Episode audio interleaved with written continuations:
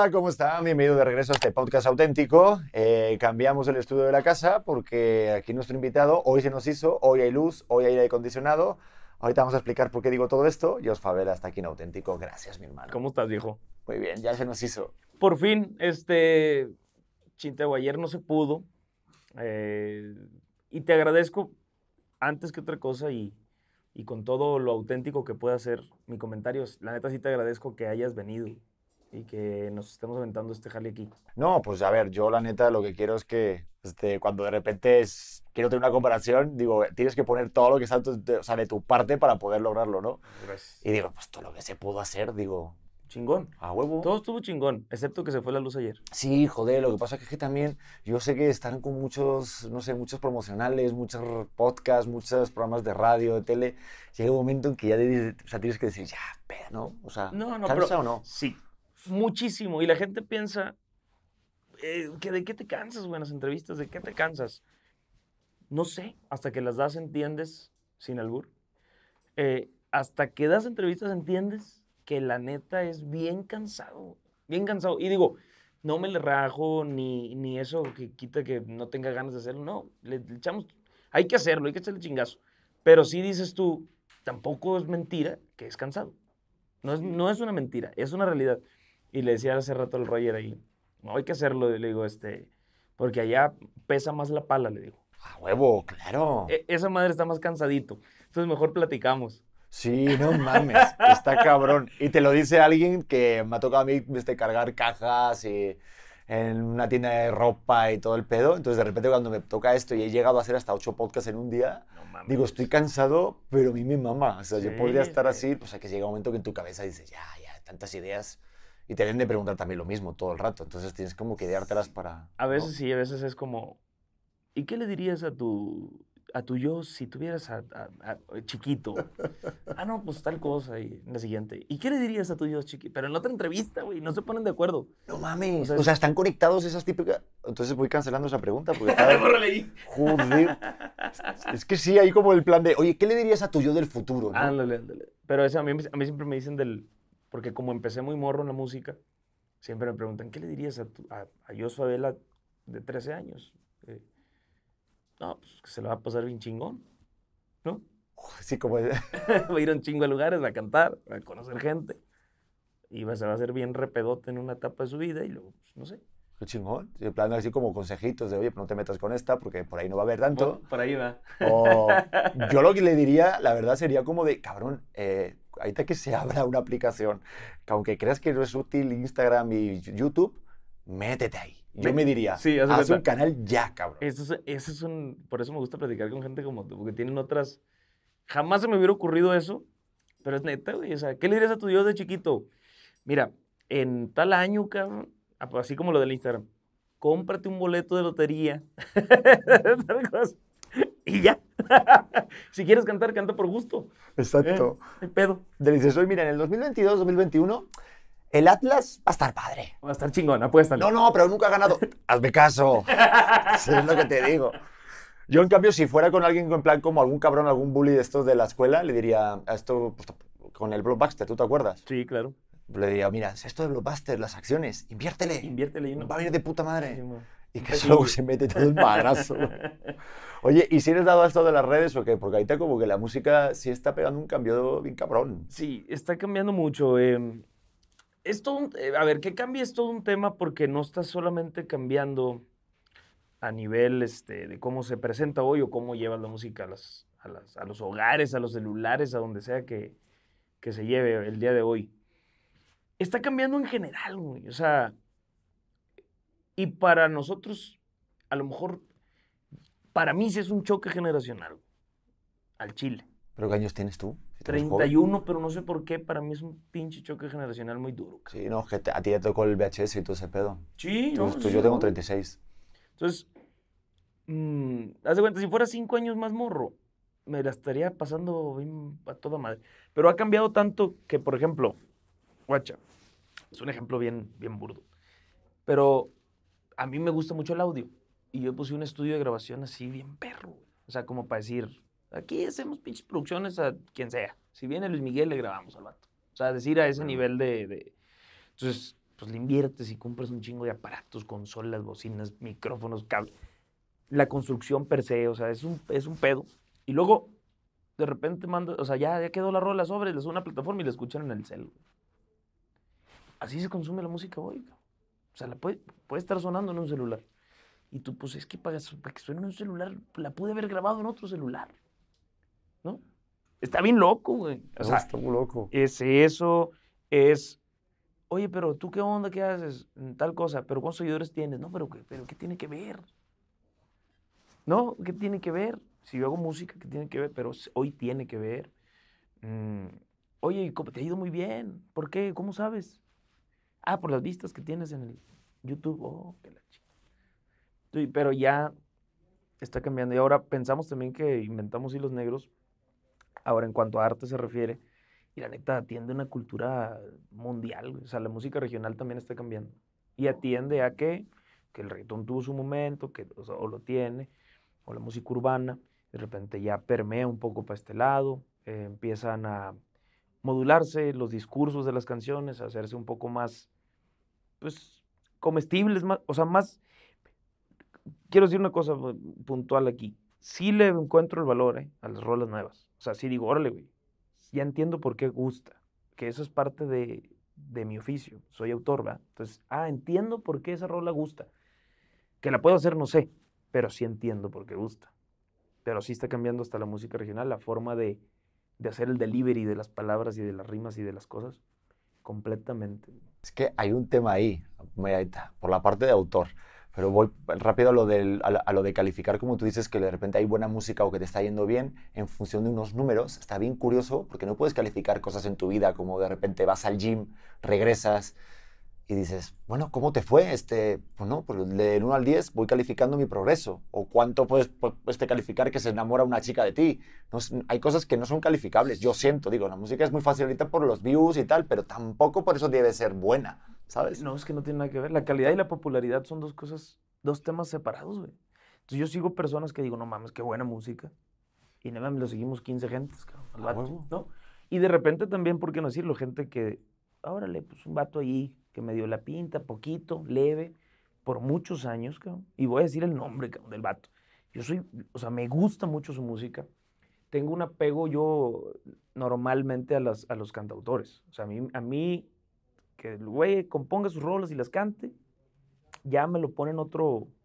Eso, eso, eso, güey, me lo separas poquito y me le das un lugarcito al vato.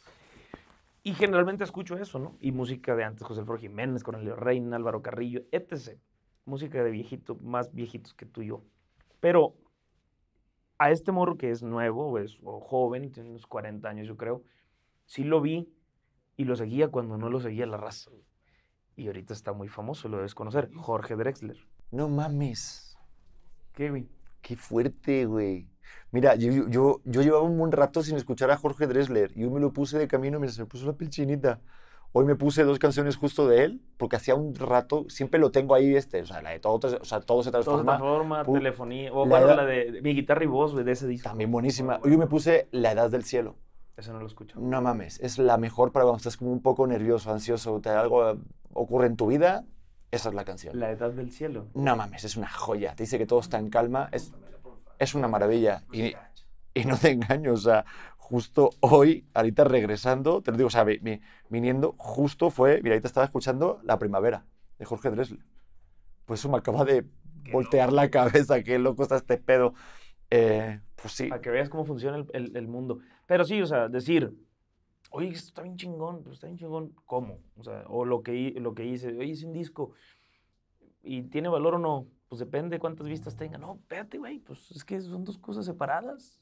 No, la calidad no tiene nada que ver con la popularidad. ¿no? Y yo por eso lo que hago es meterme cuando de repente veo un video o algo que me gusta, aunque tenga pocas views, lo recomiendo, ¿sabes? Como de repente, oye, miren, está esto bien cabrón. Está chingón. O sea, hay algo que me voló la cabeza, es que hace poquito sacaron como un video de en plan de cuántos seguidores tiene Paul McCartney y cuántos tiene Kim Kardashian. Ándale. Y Kim Kardashian tiene más, entonces como en plan, algo así como un título de Así va el mundo, ¿no? Sí, O sea, yo soy muy fan de Elvis, ya te lo dije ayer. sí. Entonces, imagínate, yo creo que Elvis ahorita tendría mucho menos seguidores que pues, mucha gente de... Claro. Y coño, Así, es así, así puto de rey. sencillo. Así de sencillo. O saca un sencillo Paul McCartney. El otro día me dijo, me dijo un amigo que le mando saludos más. Es bien, Ese güey es como, te lo tienes que, sí, me- es más, yo le voy a decir porque es medio mamón, pero es mi amigo.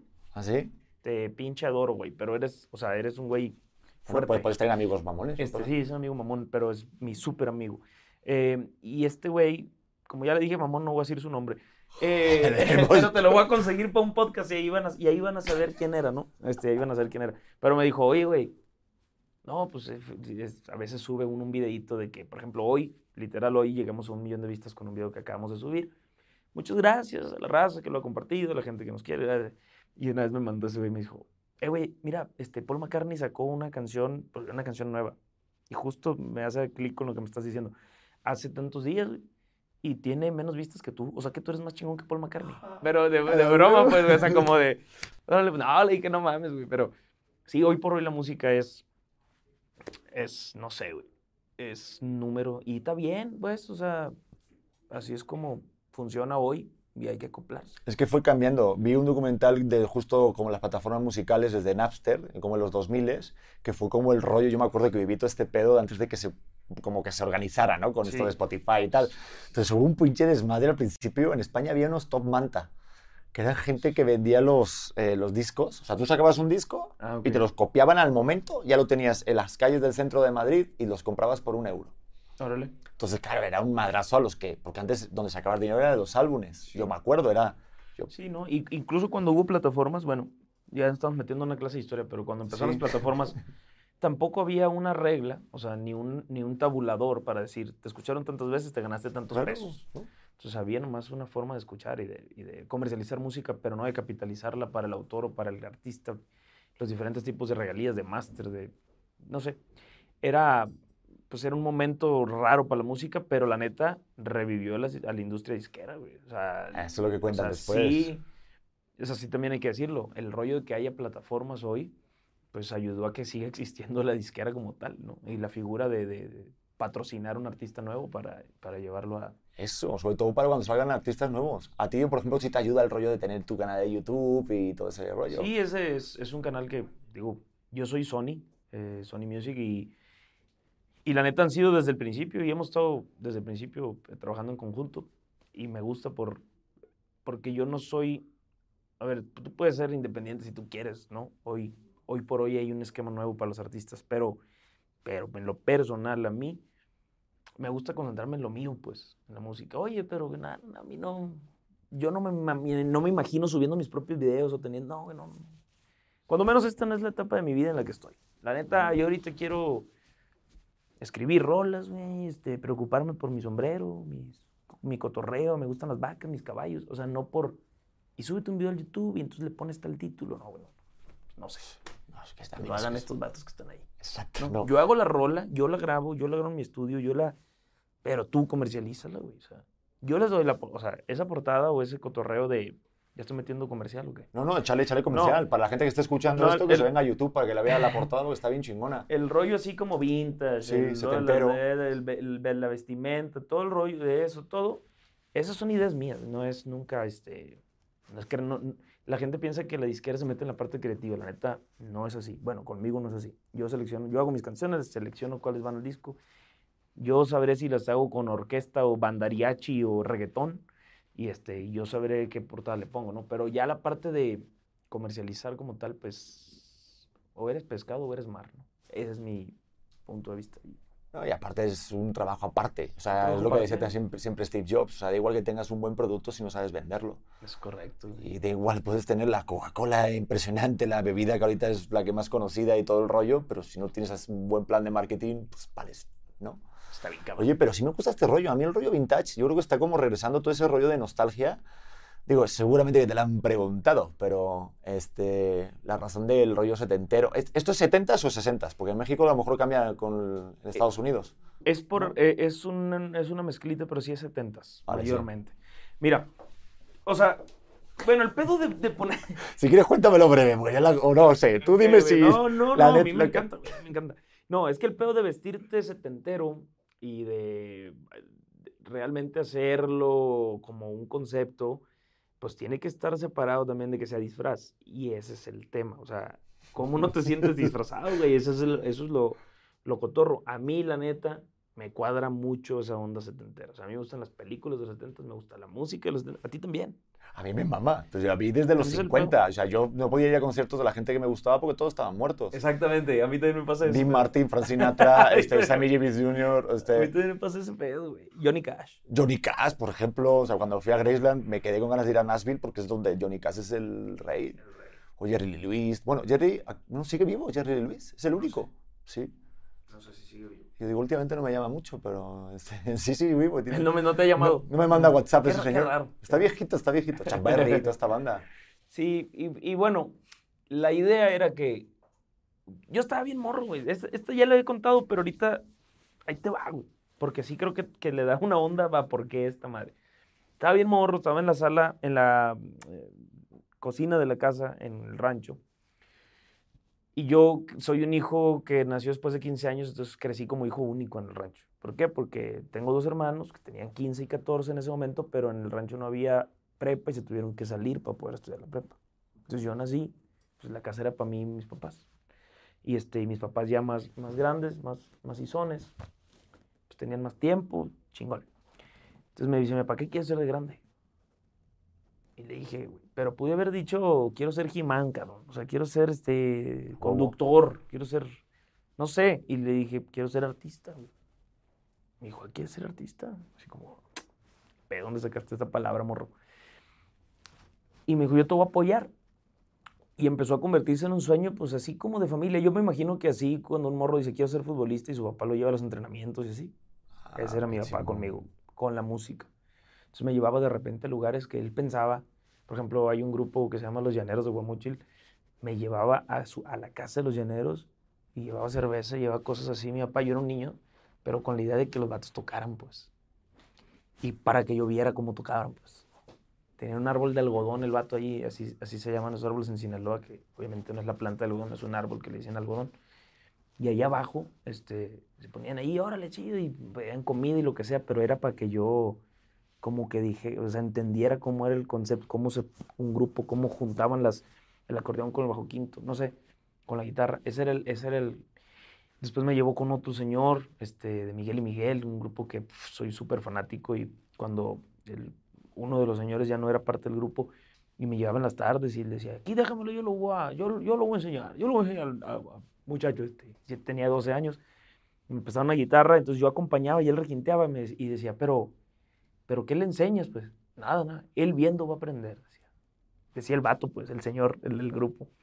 Y la neta es que sí. O sea, de tanto, de tanto estar ahí, de tanto cotorrear, eh, aprendí muchas cosas, eh, musicalmente hablando. Y sobre todo el, como el feeling. Yo creo que el regional tiene una parte, el regional de neta, Sí. tiene una parte que es, sí, las letras, que pues es que José Alfredo Jiménez fue referente, Álvaro Carrillo, todas esas letras que se vinieron y que nos enseñaron a admirar una letra así como profunda, por eso Jorge Drexler conecto, y a lo mejor Jorge Drexler le encanta a José Alfredo, ¿entiendes? O le encanta a. Sabina y a Sabina le encanta a José Alfredo. Ujú. Al final hay una conexión bien loca con, la, con los cantautores y la, y la música regional. ¿eh? O- ojito ahí porque sí tenía un valor bien perro las letras regionales. Bueno, después de eso, entender que como yo no puedo ser rapero porque no nací en el Bronx, hay gente que no puede cantar regional porque no nació entre los corrales y las cuachas de las vacas como yo. Ese viejo con el que me llevaban fue el que más entendía el feeling regional. O sea, el que lo, lo, lo- lo transpiraba, cabrón. O sea, es un pinche pedo muy, muy neta, güey, un regional muy así bravío, pues, así que lo escucho así, no sé, te transmite otras cosas. Como cuando escuchas a un rapero y dices, este güey viene de la calle, ¿no? No, sí, todo. Y me da ganas de echarme mi tequila, echarme mi mezcal, estar como el cotorreo. Y fíjate que yo, que vengo de fuera, llevo nueve años en México, a mí sí me conecta con ciertas cosas. No sé por qué, está muy raro. Yo también siento Lo hablaba con. Mirlán García en su momento cuando estaba aquí hablando con él. Decía, oye, digo, cabrón, digo, porque nunca en un, yo no sé, en otro, con otro contexto, ¿no? A lo Sí. mejor en mi familia me hubiera puesto a escuchar banda, pero como es algo de aquí, cuando de repente viajas y conoces, llamas un país y ya pues, tengo mi familia hecha aquí, tienes que escuchar y si encima te transmite y lo vives, es lo que tú dices, hay una manera, pero aún así yo creo que no podría cantar eso.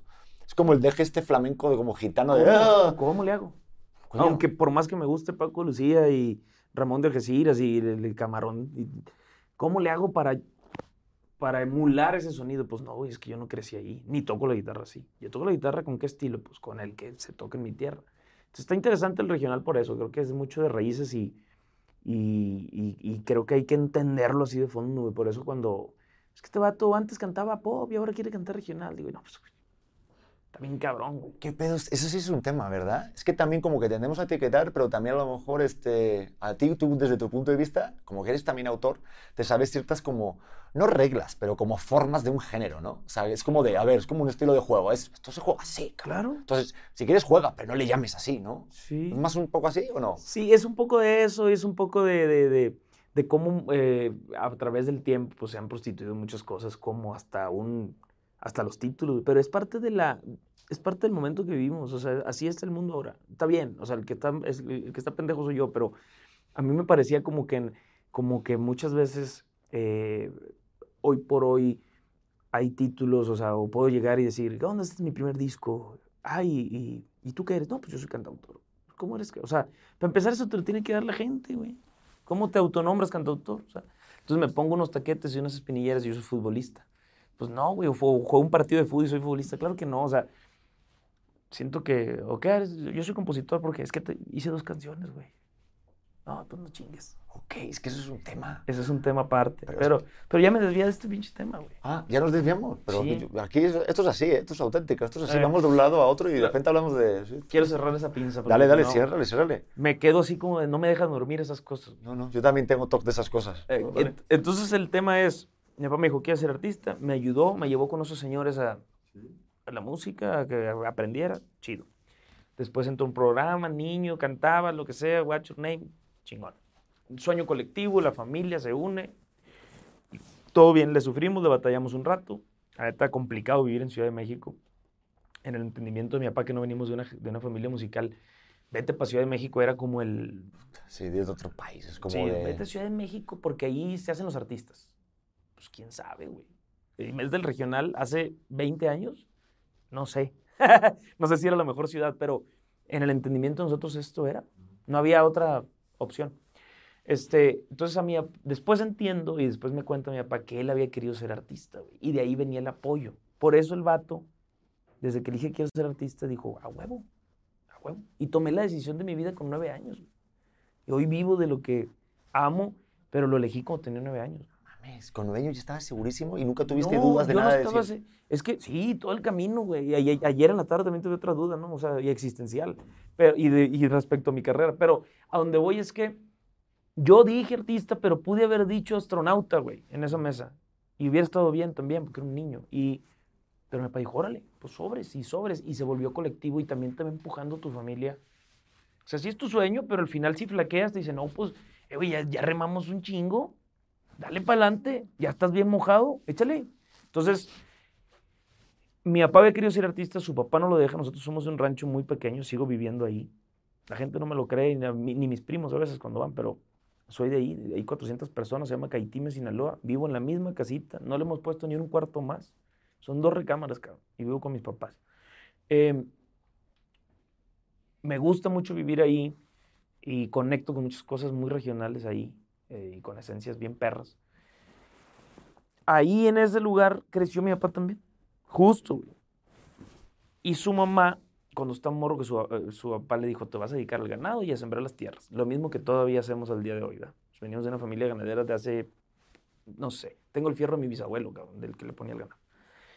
Eh, pero la donde iba es que le regalo un acordeón y mi papá aprende a tocar ese acordeón a escondidas y yo crecí escuchando la música en mi casa. Yo pensé que todo el mundo, todos los papás de todos los niños tocaban el acordeón y la guitarra, pero no. Mi abuela le había regalado un acordeón porque su papá pues le dijo un rotundo no para ser artista. Entonces por eso me apoyaba y, y después mi papá me regala ese acordeón, lo restauro y grabé este disco. Entonces yo dije, bueno, si ya grabé este disco, la película completa es decir, compa, ¿cómo se hubiera visto mi papá? Vamos a representarlo. Pues el vato me apoyó bien machín para ser artista y él había querido ser artista. Mi papá es del 1951, hubiera sido en los 70, el acordeón es de 1970. Ah, hice un Tiny Desk que ahí sale, si la quieres conocer, es una acordeón rojita que sale ahí. Y, me, y entonces me he visto como los 70, me dejo este jale acá, medio locochón, y, y es como una representación a, mi viejo, y por eso hice este disco así. Ay, qué chingón. Esa es la historia. Órale.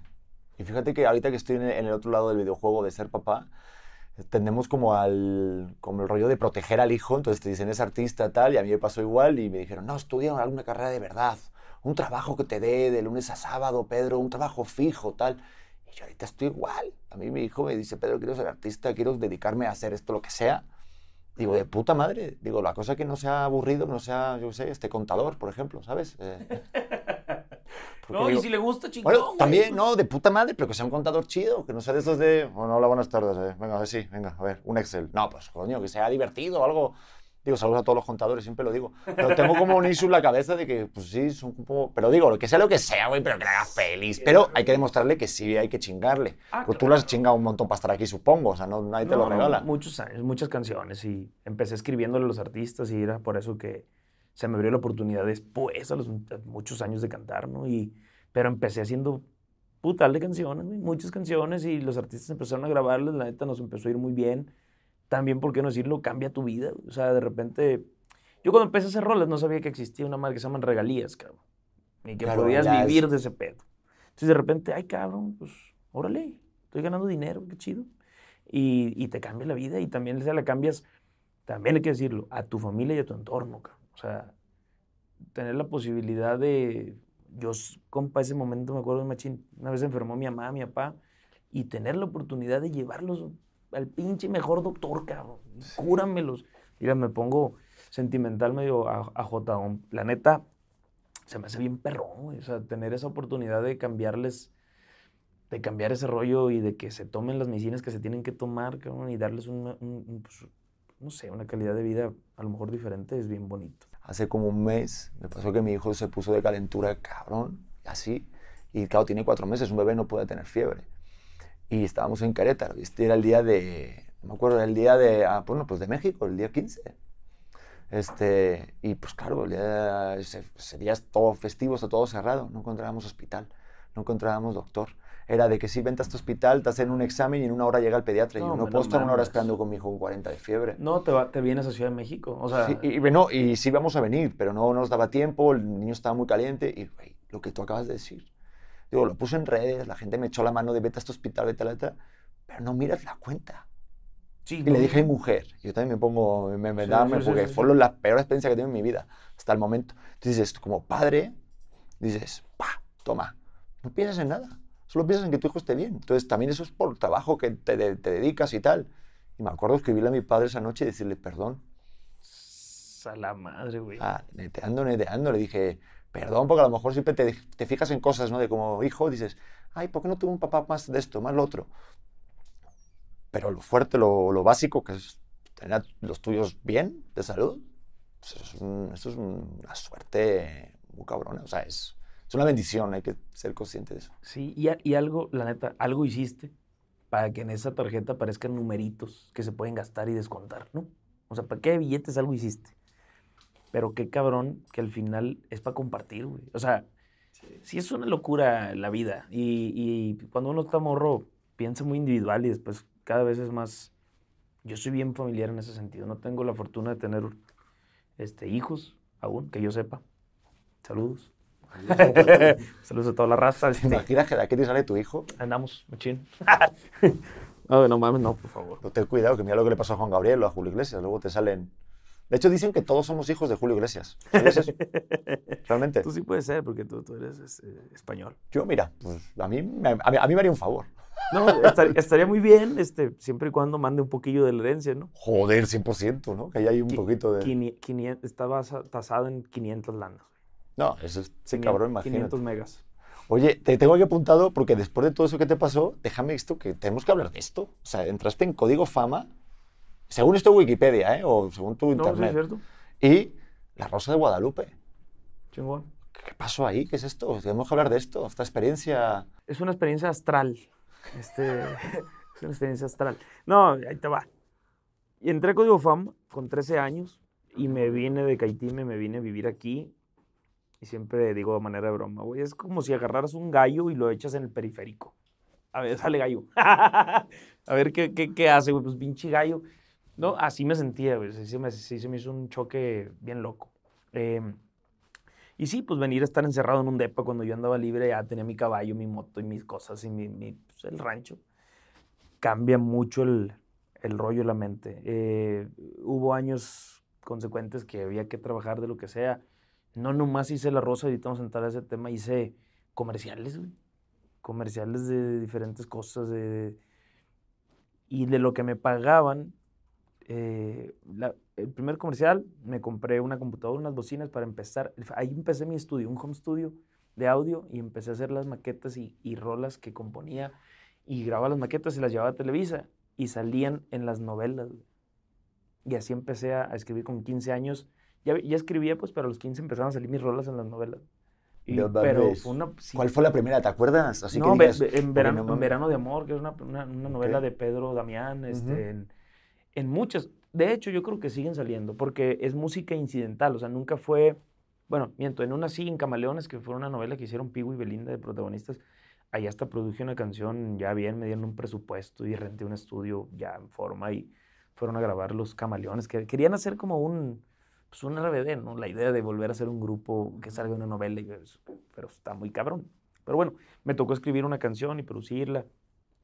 Y siguen saliendo porque hay una librería de música eh, de las que tienen pues, los derechos ellos y que pueden ponerla en la novela que sea. El caso es que cuando se besaban ahí los güeyes salían mis rolas, cabrón. Y a mí me llegaba un chequecillo y pues en ese momento, oye, pa, me están grabando rolas aquí. Ah, está bueno. Sale, sale, sale, bye. No entendía mi papá que... Eh, y para ser sincero, yo tampoco. O sea, yo no era como, como medio jugar. Y dos cosas eh, pasaron para, para que empezara yo a buscarle también otros caminos porque mi papá me dijo, ¿sabes qué, morro? Yo le eché muchas ganas, güey", me dijo, y, y tú también, pero no está pasando lo que quieres. No está, no está pasando lo que quieres que pase y a lo mejor es tiempo de que te regreses, güey. Y yo, puta madre, güey. O sea, sí, porque me gusta mucho, pues ahí vivo ahorita, güey. Pero ¿cómo voy a dejar este pedo a medias ya? O sea, ya estoy aquí, ya tengo, tenía cuatro años aquí. El sentimiento de como de fracasar, como decir, Sí, puta, llegar con la cabeza agachada y decir, no sí, mames. ese es el pedo. Me dijo, no, y pues le di educación a tus hermanos, ponte a estudiar. Te voy a, te voy a, vas a estudiar. Y le dije, papá, y yo soy bien respetuoso con mi papá. O sea, si mi papá me dice, tírate el piso, Simón, o lo que mi papá me diga, así es allá. Y le dije, papá, la neta, no me voy a regresar. Ah, no, pues está bueno, me dijo. Cada quien hace lo que, lo que cree y pues, está bien. No más que empezó a cerrarle el agua a la llave, pues ya batallaba para que me mandara. O sea, a propósito lo estaba haciendo para que me regresara o para que le buscara. Entonces me forzó de esa manera, güey. Le empezó, ya batallaba para pagar la renta, batallaba para muchas cosas. O sea, lo- ah, no, oye, papá, este lo. No, fíjate que no, no. Cuenta, no, no, ahí te va nomás tanto, o así. Gracias a Dios que lo hizo, porque me forzó a, a buscarle, güey. Y entonces empecé ahí fue cuando Rosa Guadalupe me salvaba de repente porque me cayó un chequecín interesante y con eso pagaba rentas, pagaba cosas que tenía que, que- que pagar y puse una taquería. Ah, ¿A poco? Sí, Joder, vaya Avenida- giro Avenida-. ¿Eh? Vaya giro de conversación más, más Sí, interesante. Avenida Toluca y Periférico. Sí, Ahí en, en una subidita Sí, por así, por atrás, un retornito. el retornito. Ajá. ¿Ahí montaste los tacos? Ahí. Qué buen lugar. Muy buen lugar, pero... Pues si y siempre no- se hace y- un tráfico ahí, ese es el girito mortal para poder regresarte si quieres o para el sur o para viaducto. pero los míos eran de noche. No era de, o sea, era de que ponerlos cuando salía la, la raza del antro. Llegaban mucha raza que iba de ciertos los leones, que iba a subir y que venía de periférico, que venía del bull, de cosas de revolución, no sé. Mucha raza llegaba, güey, y le puse el taco vaquero. Y aquí no había como ese, pero era un puesto que montaba y quitaba, güey. O sea, a las 2 de la mañana estamos barriendo la banqueta con cloro y vinol y todas esas cosas para, pues para limpiar ahí la grasa y dejar todo súper limpio. Nunca pedí un permiso, llegaban a comer los policías y me les cobraba, güey. O sea, no, pero nunca tuve ese, la verdad me dejaron trabajar y, y el rollo era que yo vendía tacos de carne asada estilo de allá. O sea, que no, aquí no hay, pues, aquí hay unos de bistec, no así, qué pena, ves a, ves a través de la carne, te puedo ver. Y luego, a- a- o sea, otros, otros tipos, o sea, cosas que yo no sé hacer, como el pastor, suadero, cosas que yo no, que me gustan mucho comerlas, pero no las sé cocinar. Y los de carne asada, bueno, los empecé a hacer como allá. Una señora me ayudaba a hacer tortillas hechas a mano. tortillas de harina también traíamos, que o sea, y me iba muy bien. O sea, me empezó a ir muy bien. Y una vez, qué loca la historia, una vez unos amigos que son de allá del rancho, bueno, de Guamuchil, habían firmado con una disquera en Monterrey y esos güeyes de la disquera en Monterrey estaban aquí por un evento, eh, un evento así privado. Y me dijo el, me dijo el, compadre, me dijo, Regino se llama mi compadre, salud, viejo. Me dijo, oye, hombre, estamos hasta la madre, güey, de no comer comida de allá, si tenemos tanto de gira ya. Hasta la madre, güey, queremos comer algo de allá. Y yo me acuerdo que tú tienes unos tacos aquí, hombre. ¿No puedes mandar tacos? Sí, aquí estoy, desde aquí estoy haciendo carne, cabrón. Y me dice, bueno, ¿cuántos quieres? Le digo, 100, 100 tacos, 100, porque somos pues, todo el crew, todo el grupo y la raza, 100 tacos. No, le dije, no, no, no, no me alcanzan, güey. O sea, no, no, tengo carne para hacer 100 tacos. Voy a hacer los que pueda. No me acuerdo cuánto les completé. Y lo otro te lo voy a mandar de pizzas, unas pizzas de unos amigos que están ahí, que siempre se portaron bien machín conmigo y los quiero un chorro y siempre que vengo trato de visitarlos. Pues sobres, pizzas y entonces le digo, compa, me prestas la moto, compa, para llevar esta, este y ahí voy en la moto, güey, reparte, o sea, de, de, de, pizzero. Y llego allá al evento y me dice el vato, ¿y tú qué onda? Ya te comieron, no, muy rico, no, chingón. Y llega el presidente de la disquera esa, en una disquera, pues no, no como Sony, es una disquera más pequeña. Y me dice, ¿y tú qué onda? Oh, oiga, le dice, este es el morro que le digo que él nos trajo los tacos, pues es de allá del rancho. Este es el morro que le digo que hace canciones y que, y que canta chingón. Para que le dé así. y yo, ¿qué onda? Así, pues todo apenado, todo lleno de, o sea, ha habido en la moto repartiendo, este, todo oloroso a, carne y a humo, porque los hacía al carbón los tacos. Entonces el vato dice, neta, sí. Mm, a ver, ¿y qué hace? No, pues yo le mando un disco con él. Entonces le mando con mi, un disquito quemado con mi compadre, el que me hizo el, Regino. Y se lo llama a Monterrey y me dice, el lunes, Kyle, güey. El vato escuchó el disco y le gustó, güey. El lunes, Kyle, porque quiero ver qué onda con... con ver qué onda. ¿Y por eso te fuiste a Monterrey? Sí, güey. No mames, ¿por llevar los tacos? Sí, güey. No mames, está cabrón tu historia. te iba a preguntar cómo acabaste en Monterrey, pero... Así fue, y le marco a mi carnal, le digo, carnal, necesito ir a Monterrey Dicen que está haciendo un chingo de frío. No tengo chamarra. Tengo dos pares de pantalones y necesito unos pantalones. Necesito dinero para comprar el boleto de avión y... Ah, sí, De aquel momento me mandó 7 mil pesos. 7 mil pesos. Ahorita con 7 mil pesos te compras... No, no sé, el boleto nomás. Yo creo, no sé. Caso es que sin boleto de regreso y sin nada, vámonos para Monterrey, Dejaste la taquería y a la mierda. Sí, cerré esa madre. Va, el lunes, el lunes ya estaba en Monterrey. Y me dijo, no, gracias por haber venido, compa, qué chido que tienes la disposición de venir, no sé. Mm, historia larga en, en, corto, este, la neta firmé ahí en, en, esa compañía y empezamos a...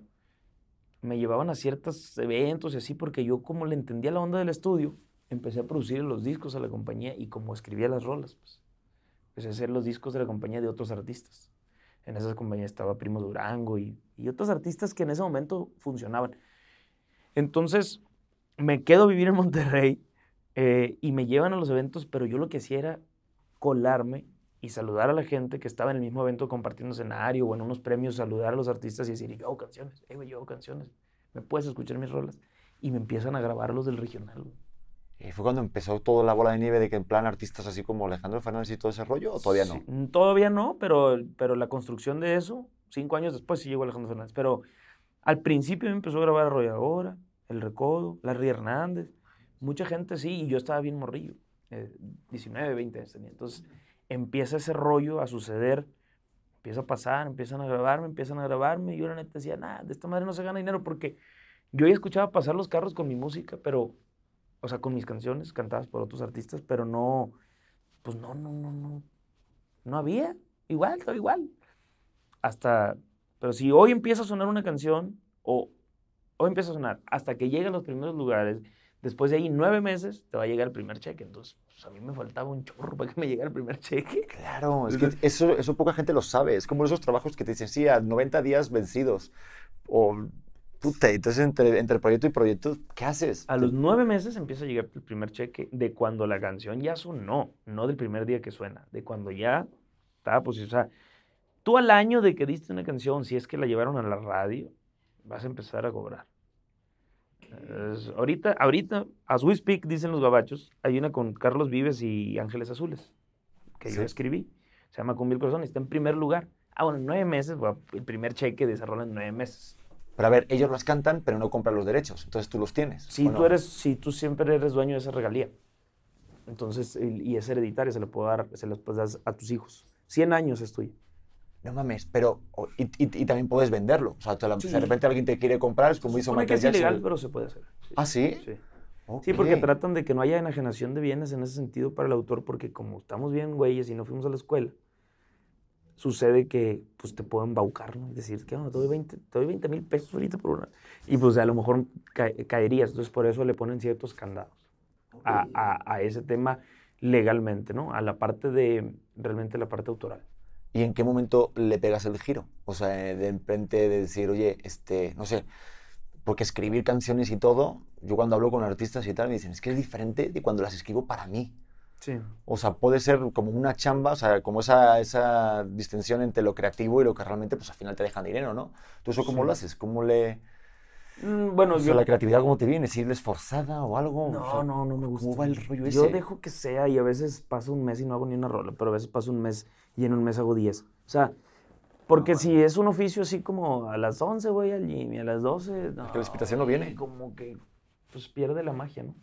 Pero de- el brinco también de ser autor a ser cantante está bien loco para mí porque había gente...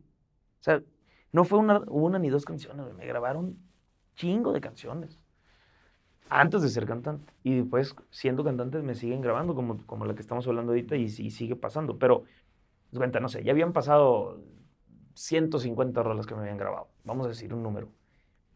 Y había gente que me buscaba, que veía los, los titulitos ahí de los videos, o veía, no sé, pero que sabía que yo los había hecho. Y me invitaban a eventos a que les cantara, o a veces con la pura guitarra que les cantara, y me pagaban. Sobre todo aquí en Ciudad de México. Entonces, yo decía, "Ah, caray, yo ya estoy cantando, ya estoy cobrando y no tengo ni un disco. Yo canto las canciones que me grabó alguien más. Y tenía estudio ya de grabación para ese momento. ¿Por qué? Un estudio ya profesional. ¿Por qué no me grabo un disco, güey? Entonces, en una de las fechas que venía para acá a cantar, o a Acapulco, no me acuerdo bien, venía en el avión y dije, voy a hacer una lista. Y ahí la tengo la lista. Voy a hacer una lista de las canciones que llegando a la casa voy a meter a mi pinche estudio a grabarlas. güey. Son mamadas que no me grabe yo solo. Si hago las rolas y tengo el estudio, ¿por qué no me grabo? Y sí, llegué y me grabé. Y eso lo mostré a Sony. Y dijo Sony, sobres, sobres, a darle. Y ya empecé a cantar. Qué loco, ¿va?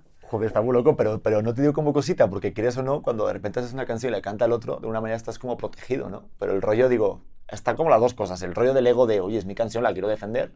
Y el rollo de, claro, ahí te va, a ti va todo el pedo. Ya sea si sea buena o mala, pero te van a caer, digo, ¿te pasaron esas cosas por la cabeza del rollo de, Sí, ¿y si no? ¿Y si soy yo más cantautor? No sé, el rollo... sí, sí pasa. Pero yo en ese momento era un morro con una...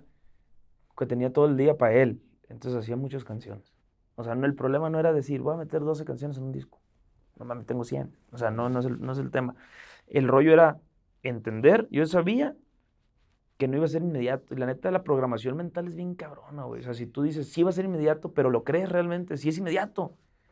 Pero yo no me podía forzar ese pensamiento. Yo, mi pensamiento era, me tardé cinco años en posicionarme como autor. Ese era, me voy a tardar cinco en posicionarme como cantante. Esa era mi lógica. Y es así como más o menos empezó a suceder. ¿Y cuando, en, qué- en año estamos ya? ¿Estamos ya en el En el quinto? año 6. Estamos en el 6. O sea, ya estamos en el puro éxito. Estamos en el ya, donde, ya... donde empieza ya lo, Joder. la- empieza la- empiezan las mieles. Ay, Pero fue, pero fue, o sea, sí fue un proceso que, mames. cabrón, y ahorita van, ya no van 150 horas grabadas, ya van 400, no sé. ¿no? Y, y, pues eso sigue, sigue como su curso, como que también yo decía, es que el, el Dios autor ha financiado al Dios cantante, Exacto. ¿no? Mucho tiempo. Y el güey, el Dios, el Dios cantante, pues está en deuda con el autor, en algún momento le tiene que pagar. O sea, hay que verlo como cosas separadas, ¿no? No sé cuál bolsa me estoy sacando para meterle a la otra, porque cantar cuesta dinero. Cantar es complicado. Sí, yo por eso cuando veo las giras, de repente pues uno se junta con otros, porque creo que ahorita ya cambió todo ese pedo, porque es mucha, mucha parafernalia, mucho trabajo, de pagar muchos sueldos, mucha gente que está ahí, es mucha... Ahí son sueldos de, de gente que hace cosas muy específicas y las cosas específicas se pagan diferentes, se tasan diferentes. Hay muchos contadores, ¿no? Pero un contador súper chingón, pues ese güey cobra más caro. Bueno, hay pocos güeyes que digan, yo soy ingeniero de audio. Pues, hay, Sí. no, es, es- hay menos que contadores, ¿no? Entonces, esos güeyes ganan más. o soy músico de toco la tuba. Pues yo no conozco, ¿cuántos tuberos conoces? Ya, da, yo, ya- Ah, yo bueno, pues, poco, güey, uno entonces co- dos, cobran mucho. y tampoco les creo. O sea, y no les creo. Sí, porque luego hay muchos que te dicen que saben y luego no. Nah, pues sí. No, y toda la parafernalia. Es que sí, sí es complicado. Lo que pasa es que, jue, yo sí veo que, por ejemplo, también para tu marca, sí, el, el Joss, este autor, pues ha trabajado mucho para la marca en sí. Sí. Porque yo te veo y sí veo esa parte de, canto, o sea, de cantautor. Pero yo, porque dices tú, yo sí lo digo, yo lo veo. Pero fíjate, yo el background no lo vería. O sea, no, no lo había visto hasta ahora. Porque claro, uno ve, te ve de coach la voz y dice, ah, mira, qué, qué bueno, qué tal. ¿Qué todo dar? Sí. Qué todo dar, qué gracioso, qué divertido, qué desmadre. Pero no ves no- no, eh, como lo que te ha costado desde otra parte, ¿sabes? Sí, Del es- estar ahí este, trabajándole en el papel y en la pluma. Sí, y a- a- también digo que esto sí nunca lo he dicho en ningún lado, ahí te va. Eh, me gusta mucho la ganadería, desde... Es, es algo familiar, pues yo crecí entre las vacas y eso.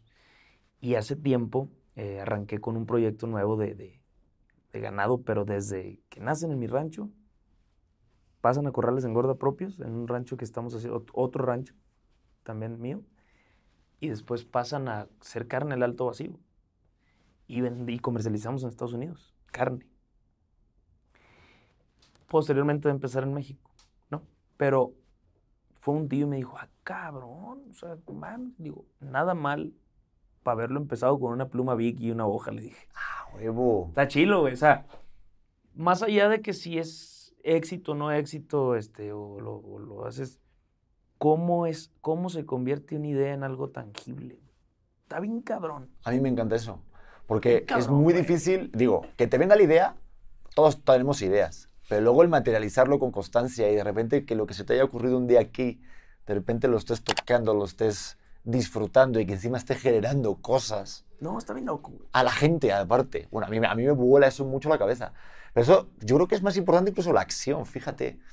Porque te digo, tú la idea la puedes tener en la cabeza, pero luego el desarrollarlo, cómo crearlo. A mí por eso me mama todo esto, el podcast, cómo creé yo este proyecto. Ahí también me metí en el mundo de la comedia, cómo crear un chiste, cómo saber para que conecte, para que involucrar a toda la audiencia. Está cabrón. Porque una cosa es, como tú escribas de, Eso ah, es componer también. no mames, 100%. Eso es, eso es componer. Componer un chiste, hacerlo cosa.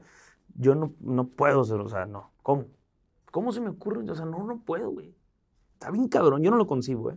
Neta. Si haces chistes, felicidades. Y hay reglas, es como, lo- como también Ah, lo que tú haces. O sea, es que como haber. tener la premisa, premisa, este código común y remate. Órale. Entonces el otro día se me ocurrió una mamada, por ver, ejemplo. a ver, a ver, a ver, me gustan eso. de- Sí, sí, sí, échate un chiste. Espérate, vamos, que ya te solté unos para aquí fuera, pero yo, yo tengo un humor muy ácido, así muy negro.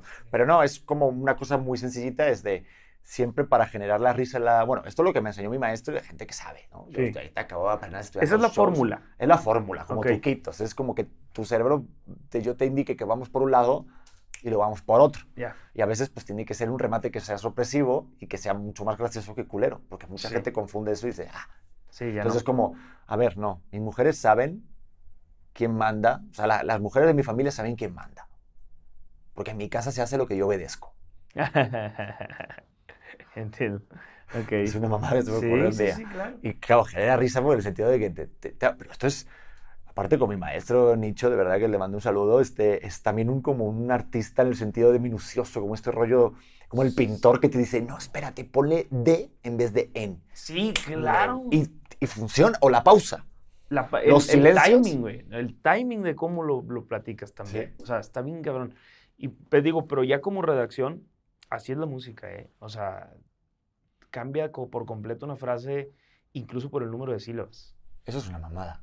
Aparte también porque tú puedes saber lo que genera en el cerebro. De, mira, decía Miles Davis. ¿Sabes quién era Miles Davis? Sí. El de este decía, la mejor nota es la que no se toca. Eh, decía que en el jazz, ¿no? En el jazz. Sí, así es. Ahí está el documental en el Netflix. Está buenísimo, me no encantó. aventado. Tuvo, cabrón, años de to- sin tocar la trompeta. Ya medio... Menuda vida, ¿eh? Pero bueno. es que tú y yo somos vintage, Sí, es verdad. sí. Es que a veces digo, ¿sabes quién es? Porque a veces no, ni puta idea. Pero... ¿Sabes cuál está bueno en- Netflix? Digo, hablando de cosas así. de ese, porque nos llevó para allá el camino, la de, el de Quincy Jones. Ah, sí, ya lo vi dos Ah, veces. pin- yo también dos veces. No, pinches mames. Qué bueno. qué- Ahí te das cuenta que casi toda la música que hemos disfrutado, alguien ha escuchado algo de Quincy Jones en algún momento de su vida. No, yo creo que, por no decir todos, porque somos, sería, ¿verdad? Generalizar es Pues yo un creo que error, pero ¿eh? yo creo que todos. Pues que ¿quién no ha escuchado a Michael Jackson? Totalmente. ¿O quién no ha visto a Will Smith? Por ejemplo. Ya solamente con Guau. ver a Will Smith digo, perdón, pero la carrera se la debe a Quincy Jones. No, es que está muy cabrón, está muy cabrón. No, pero sí. Yo, o sea, para, para irme de lo de, la- lo de compositor, pero tengo varias cosas apuntadas, ¿eh? Si quieres me voy con cosas un poco más serias, pero Tú, no, yo tú- estoy aquí fluyendo contigo, a mí me vale madre la vida, ¿eh? Pues a mí Esto me lo pongo pues de repente no habla el invitado o la invitada, entonces digo, ah, mira, ¿no? Pero Y yo hablé un chingo, güey. No, No, pero a mí me mama y me encanta. Me dicen, Pedro, por fin, o sea, qué bueno que les dejas hablar. Digo, joder, es que luego vas a la tele y es- tienes tres minutos, ¿verdad? Ah, está bien raro eso, sí. Ese es otro tema. ¿Cómo lo llevas, el rollo de eso de las promociones en tele y en... Acoplándome, o sea, es, es muy complicado. Para empezar, yo, la verdad, me gusta, o sea, en mi vida real, diaria, digo groserías. ¿No? Y a veces ir a la tele es, te sientes frenado porque hay cosas que nomás la grosería las puede describir. O sea, son calificativos que estoy bien jodido, por ejemplo, y jodido ni, ni aplica. No, está bien, pero, Pero no, no, es tan sí- fuerte, te ¿no? andan haciendo ahí de, de jamón. En. Sinaloa, ¿cuál es el, el- el- el insulto más fuerte que te pueden decir? En Sinaloa el insulto más fuerte. No es el más fuerte, pero todo el mundo dice la B-word. Todo el mundo dice, ¿Qué? es que mi mamá me regaña. güey". Ah, bueno, joder, a mí la mía también. Luego me Sí. dice que haces, sí, vale. Pero la palabra con V es en Sinaloa, Ah, es vale. para todo. O sea, para todo. Para lo bueno, para lo malo, para lo no sé qué significa, porque es un comodín. Sí, no, es como el... Sí. También en- creo que en Cuba dicen pinga para todo. Eso no- lo Sí, digo o sea, aquí porque aquí no está aquí no es vetado. groserías, En. YouTube si dices la otra igual sí me vetan. Árale, O sea, te lo banean el video. Ah, ok. Acá dicen, es, eh, por ejemplo, está de, está de pinga, eh, lo voy a tra- traducir. Está de la pinga es algo bien malo. Y luego, está de pinga, está muy chido, pues. Entonces, ¿cómo? O, ¿Cómo? ¿Cómo? cómo? O sea, Totalmente. así, pero, es- pero digo, en, en, En mexicano. en o sea, México, ajá, tradúzcanlo, muchachos. No, y aparte el tono y todo el pedo. No, pero sí es verdad que como que la tele hay otro lenguaje. Y sobre todo también en el formato en el que estés. O sea, tú, por ejemplo, que estuviste en La Voz, pues es otro formato que es prime time al que puede ser el de la mañana o matinal. Claro, claro. ¿Te costó el rollete de entender ahí el formato y eso? Me Porque es un show diferente. Me costó trabajo al principio, pero ¿Eh? después sí me lo pasé bien. O sea, el Chile sí me lo pasé bien y e hice amigos que, que todavía... Ahí es cuando sabes que es cierto, porque, lo- porque digo, para gente que no sabe, cuando a veces estás en un programa o en, un, o en algo, eh, pues, ah, qué chido, güey, somos hermanos, güey, güey", Y se acaba el programa y nunca más vuelves a hablar con esa persona. Así es, ¿cierto o falso? Así es, la- así es el teatro, así es, este, supongo que las películas te dicen, hermano, hermano, ¿cómo estás? ¿Cuánto tiempo? Hay que verse mañana. Mañana, Mañana nunca- comemos. Ese mañana nunca, jamás va a llegar. Y así es la tele y así es, bueno. Pero estos individuos de la voz, pues sí los sigo, sí les sigo escribiendo y sí me siguen escribiendo. Entonces sí siento que se generó algo que es neta, porque nunca me había pasado, yo creo. Eh, pero sí al principio me costó trabajo porque había cosas que yo decía o pensaba que eran graciosas. O que decía yo, ay, aquí sí metí un gol con este comentario, qué chingón me salió. Y me decían, no, me corte, güey. no, no, no, eso no se puede decir en la tele, cabrón. ¿Qué mierda eso? No, sí, sí. Eh, pero, pero son modos de pensar, son estructuras mentales, son modos de pensar. O sea, mm, la educación simplemente de Sinaloa, cuando llegas aquí, mira, raza me dice, oye, güey, es que hablas bien, le hablas bien feo. No, es que yo estoy, ¿cómo, güey? Así le hablo a mi mamá, cabrón. O sea, lo estoy diciendo con mucho amor. Pero son, Es como más golpeado, pero ¿qué Más te puedo golpeado. decir yo? Si cuando viene mi mujer con mi familia se- se piensa que estamos discutiendo en una cena. Que, joder, pero ¿qué pasa la sal? Que joder, que un poquito más de vino, coño. Que te quiero mucho, Merce, que te quiero. Y yo, pues, ¿qué? ¿Opinas algo, mi vida? Eh, todo está bien, ¿eh? Este, pero es como modos de lo que tú vayas a este. Pero al final, yo creo que al final, yo lo que yo veo de ti o lo que he visto del programa, a lo mejor en este caso, eh, yo lo veo que eras muy auténtico. O sea, hasta con Ashley, todo ese rollo que te traías, ¿no? Con las hash. Eh, sí es hash, ¿no? Sí. me cuesta un montón decir esa palabra. es hash. Me hacían repetirlo en el programa mucho. Pedro, hash. Uf, no, bueno, en fin, este me cuesta mucho. Hash. Y dice, las, Hashtag, las hatch. Las hatch. Más. hatch. Me la, me la piden mucho para el podcast. Digo, espérate primero que aprenda a decirlo. Me gusta mucho la de Te vas a divertir, ¿eh? Es- Sí, no las conozco, traen pero Buen cotorreo. Sí, mucho, muy buen cotorreo. O sea, y muy dinámico, pues. Más, o sea, ya tú y yo podemos andar y de repente empezar a hablar de la tabla esta y ya nos perdimos. Ellas sí tienen, o sea, muy claro y uno tras otro. Y como son dos, como Ah, pues se uno- pimponean. Sí, se pimponean bien sabroso, bien perro. Ese es el rollo que se complementen. Pero entonces, ¿sí, sí, sí te gustó el rollo de la experiencia ahí en la voz? Sí Es me que gustó. siento que para los coaches es diferente que para los alumnos, Ah, ¿no? claro. Que Completamente. tú estuviste en el otro lado. Entonces hay otro cotorreo, estás más relajado, estás en un casting. No, ya sé, no, pararte ahí tienes que tener unos pinches aguacates, o sea, muy bien.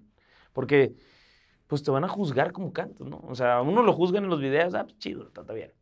Pero no, no depende tu, lo que siga, ¿no? Sí. Eh, o sea, es, es complicado ponerte tan vulnerable a la crítica o al... Que aquí lo que se trataba no era de criticar, era de complementar una cosa para pues, que fuera propositivo. En ese sentido es, nunca es, lo hiciste bien feo, bye. Eh, Es como, a ver, a mí me parece que esta parte estabas desconcentrado, pero se puede arreglar así porque... eh, eh, eh, vámonos. Por ahí va. Pero no, chido. Y la neta, otra cosa muy, muy interesante. A mí un amigo me dijo, después del... No, sé, me voy a parar ya porque se me sale la panza, cabrón. Un amigo, este... Que los taco vaqueros están ricos. Sí, el taco vaquero. Y, y luego ahora es con mi carne. Un, un amigo que se llama Jesús Ramón Leiva Aguilar, que a lo mejor está escuchando este podcast mientras vuela un avión, porque en ese momento éramos pues, chavalos y a mí me gustaba la música y la aviación, y hoy es un, es un muy buen piloto. Entonces, bueno, un saludo, compa. Me dijo, oye, güey, deberías ir a la voz, güey. O sea, estoy hablando cuando tenía, después de Código Fama, que, bueno, no pasaba todo lo que yo creía que pasara, 15, 16 años, me dijo, deberías ir a la voz. Y yo, pues siempre he sido como que, sí, pues huevudillo, no sé cómo decirlo, o sea, como que retador. Ah, que voy, que no hay huevos. Claro que voy, ¿no? En plan así de eso de... Pero en, pero en lugar de agarrar por ahí, le dije, yo, ¿sabes cuándo voy a ir a la voz? Le dije, cuando me siente en la silla, le dije. Te lo No juro, güey, te lo No juro. Y fue al, fue al primero, cuando me invitaron, fue el primero que le marqué, ni a mi cabrón. Le marqué a ese güey, le dije, ¿qué hubo, puto? Perdón. No, no, eso, eso Es que así decir. le dije. No, no, pues está, está fabuloso, eso "Tú, se puede puto". decir. Ya me dijo, ¿qué onda? Te voy a decirte una cosa nomás. No. Me tardé unos añitos, pero, pero ahí voy a estar sentado en la silla que te dije un día que iba a estar. Entonces, para mí, te cuento la historia para decirte que la neta, la- estar en la voz para mí era como un, como un, pal- una- o sea, palomear algo, una asignatura ahí pendiente, un... Un bucket list de, de, Sí, ahí güey, estuve yo, ya Llegamos a donde, o sea, ya, fierro, güey. O sea, sí me costó, pero aquí estoy, o sea, era como un sueño cumplido. Ujú. Por No, eso es me que lo es- disfruté más también, porque yo lo anhelé muchos años. pues. No, y siento que también, no sé, para el público desde el otro lado te da como un lugar de, oye, es que no es como coach de maestro, de plan del ego, sino de, oye, pues si está ahí es porque algo tiene que enseñar al otro. Bueno, yo al menos lo pienso así. ¿O qué ha hecho para estar ahí? ¿O qué ha hecho para estar ahí? Lo que pasa es que de repente sí siento que a lo mejor sí sirve esos programas más para los coaches que para los alumnos. Y yo desde mi punto de vista, o sea, tienes que batallar mucho más el alumno que... Porque si armas cotorreo y todo, o sea, los clips tuyos son virales. Si sabías, tú pones ahí toda Jos Favela en TikTok y te sale cada, un resul- cada cuatro o cinco resultados algo de la voz. Neta. ¿Qué tal, eh? ¿Y Yo por qué el no hemos friki, ¿eh? reposteado eso? Hay que repostearlo, güey. Pero así, los besos. Que le- te- como que le dabas un beso Ah, a la una. Ashley. Sí, Ashley. eso es, vi- eso es viral. Para eso que es se le viral. quite. No, muy bien. Eso se llama hacer la cobra, ¿lo sabías? Ya no ande haciendo ahí de... ¿Eh? Eso se llama hacer la cobra. No, no bueno, sabía. cuando no te dan un beso, este... ah, cuando te hacen así, pues. Cuando te hacen así, eso. Sí, o sea, esa es la cobra, ¿no? Como- sí. No, pero pues, pues, pues es que estábamos en la tele, pues, y es que siempre me decían, no, que sí, chiquito, y que no sé qué, y que sí, pero era puro show, pues, y un día dije, ah, y como que me quería intimidar, pues, y venía, y venía, y venía, y, ah, y dije, ah, sí, órale, pues, macas. No, Te la juegas. Yo lo, es que si te hacen la cobra, mira lo que le pasó a Bisbal con su mujer, o sea, con la Chenoa. Ya eres viral porque te hizo Bisbal la, la cobra. No, no, ese no me lo sé, no lo vi. Puta, tienes que ver eso. Es que yo, joder, yo una operación triunfo, cuando vi que volvieron a cantar después de años en el reencuentro, pues se ve cómo se acerca Chenoa y de repente se hace Bisbal tal. Y dices, verga, en un concierto, cabrón. O sea, no en tu casa. fuerte. cabrón. Está fuerte. No lo he visto, pero lo voy a ver. Yo es que tengo, ves, como tengo mucho tiempo libre, yo estoy metido en este rollete, ¿viste? Sí, ya vi. También con mi me mensajeo machine. O sea, todavía, de que, ¿qué onda, güey? Aquí. eh. ¿Sí? ¿Hay, hay- grupos de WhatsApp? Yo, yo, yo tenía uno en el, en el programa. Sí, sí hay grupos de WhatsApp de la voz de, de- de- digo, de la temporada, ¿no crees que es un grupo de que todas. No, Pero bueno, estaría cabrón, ¿no? Oye, Mal- Oye, Maluma, ¿qué pedo? Allí Balvin, ¿eh? Oye, ¿cómo fue? Este, no, no. Toma un hot dog. ¿eh? No es, eh, no es así, pero del, del- de la temporada sí. Tenemos uno de la Kids, porque hice la Kids. Sí. Y luego hice la de adulto. Y tenemos un grupo así. Pero es más el cotorreo como por... O sea, de que estás reaccionando en el Instagram a las cosas que suben o de repente un mensajito WhatsApp pero privado. O sea, el otro se usa como más institucional. Ok, sí, tal como el serio y luego el de los memes. ¿Tú eres el de los que manda así como el típico meme de la mañana? El típico este de... Ay, nomás O de muy- albures o algunas cositas. Sí, sí, sí. Pues si armamos un grupo, digo. Pues, si- Sí, sí, no, lo armamos, lo armamos. Pero deberías, por ejemplo, armar uno. Güey, está buena la idea. Échame la idea, échamela. De los, de los cabrones que han estado aquí, o sea, hombres y mujeres, pero que tú digas, ustedes van a, o sea, pues yo no necesito conocerlos ni tener más, pues son artistas, ¿verdad? Sí, O generalmente. sí, generalmente. Entonces uno que te va a estar, gente que hace acá y, y- y puede estar muy interesante ese grupo, güey. Joder, te cuento una verdad. Sí. Me invitaron a un podcast yo de invitado y me agregaron a un grupo. Yo odio los grupos, Ok. realmente. Bueno, depende de qué, ¿no? Sí, sí, sí. Si es un grupo con, no sé, con gente de Playboy, pues ahí estoy Está como bien, no, no, profesional. claro. ¿no? Hay que No, y, documentarse. que, y que manden este, pues, las propuestas y las cosas que van Exacto. haciendo de trabajo, porque pues... Y que me pregunten y yo les doy la opinión. Ok. ¿Cómo ven este perfil? No, perfecto. Perfecto. Ponte un poquito más moreno. más moreno esa parte. No sé. Pero sí, por norma general, entonces me agregaron a un grupo en un podcast y, joder, había un chingo de gente. O sea, había un chingo, mucha, Mucha gente, gente. de invitados de otros tal. Entonces subían los clips, subían como los links y tal. Y era como un poquito de, pues como que me sentía como un poquito, digo, está buena la idea, No, pero, pero mi... pero me da como un poquito como transgresor cuando a ti no te pasa que cuando te agregan en un grupo sin, sin que Ah, te sí, preguntasen sí es como, No, eso sí. es como de repente un grupo. una- están cruzando una, una barrera y aparte si te sales, qué mamón. Se salió este güey. Entonces, Yo estoy en grupos por compromiso en algunos. Pero tengo otros tantos que me gustan mucho. Hay uno que se llama Ruta Amantes de lo Amargo. Este... Porque andamos en las motos y eso, hacemos rutas hacia la sierra, hacia el mar, lo que sé, y ya cuando llegamos, pues nos gusta mucho lo amargo. Les mando un saludo, muchachos. Y, y muy divertido. Me encanta ese grupo. O sea, sí me meto cuando de repente está así bien cabrón el día, me meto al grupillo ese y, y sí tiras el estrés un ratito. y te hace la tarde, ¿no? Te hace Sí, te hace la tarde. ¿Y qué hay Chido. que tener para estar en ese grupo? ¿Se ¿Qué hay que hacer? tener? Pues O- ir, no- ir nomás una ruta y ya eres miembro vitalicio. Ok, pero tener una buena moto, no se puede ir con No, ya cualquiera. tú ve para la casa, ya hay motos. Tú nomás llegas y te subes. ya. Vale. Neta. Sí. Y está bien cotorro, eh. No, y, va- es- y van artistas. Yo apenas aprendí ahorita a manejar moto, de ¿Ah, esas de sí? motocross, sí. Ah, en eso andamos nosotros, en el Ah. duro. Perfecto. Digo, porque mi sueño siempre fue tener una Harley, pero luego pues, aquí en México no hay tanta cultura del motorista, entonces Sí, me dio como no. miedito. Está bien. No, el, el- el enduro es bien hermoso. Y, y lo practicamos. Vale. Oye, pues queda ahí pendiente. Este, ¿Vamos bien de tiempo o está jodida la cosa? ¿Cómo vamos? ¿bien? Me voy con-. Vale, ¿Cuánto llevamos? ¿Sí? Una Una hora. hora, vale. Tú, tú me dices cuando cortamos, No, ¿eh? Yo es que tengo aquí un par de cosas más. Si quieres así como, este... A ver, si tú ves a tu niño interior... No, esa no, la de niño interior no. Te mamaste. Te mamaste. este, te, te- te- tengo una curiosa, A ver. como elaborada, como muy, muy programa de, de Juato de la tarde, Ok, a ver. ¿vale? Eh, en el 2015... Esto es cierto, ¿eh? Con pocos me esmero así, ¿eh? Pero es que me dio como, como curiosidad. Digo, en el 2015 hiciste eh, mm, una canción que se llama Me gusta verte arrepentida. Ajá. En el 2016, este, cuando fuimos nada. Y en ese año, en octubre, dijiste, no vuelvas a llamarme. O sea, ya como que te emputaste. Sí. Este, ¿Cómo te dan el amor últimamente? Eh, y luego eso es una que se me, me hubieras dicho, si yo, y puras de que. digo, no sé, ¿esto va para Tinder o para quién va esto? O sea, no, pero ¿cómo va el rollete? O sea, sí el desamor está Es latente. yo creo que yo creo que debe ser de. No sé por qué tengo una predilección por las canciones tristes. O las canciones de amargura o de despecho o desamor.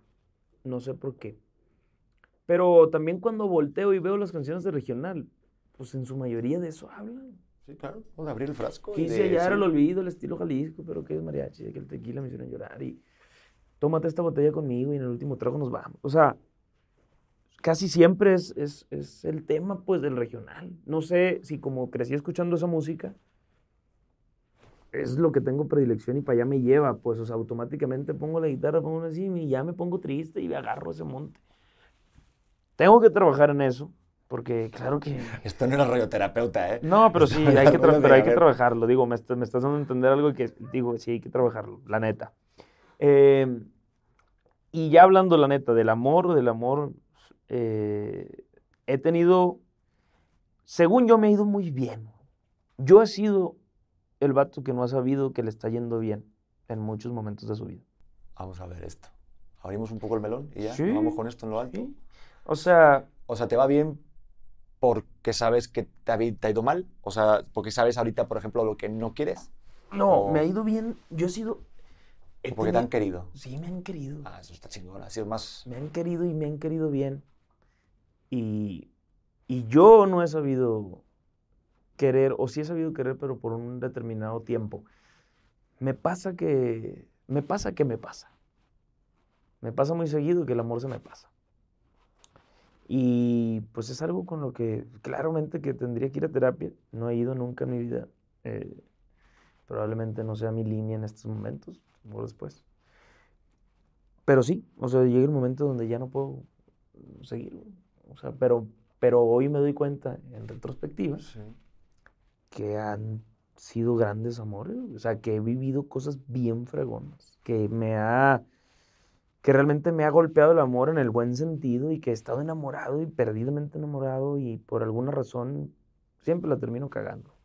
Pero, pero, pero qué, pero qué cabrón decir cómo he tenido suerte.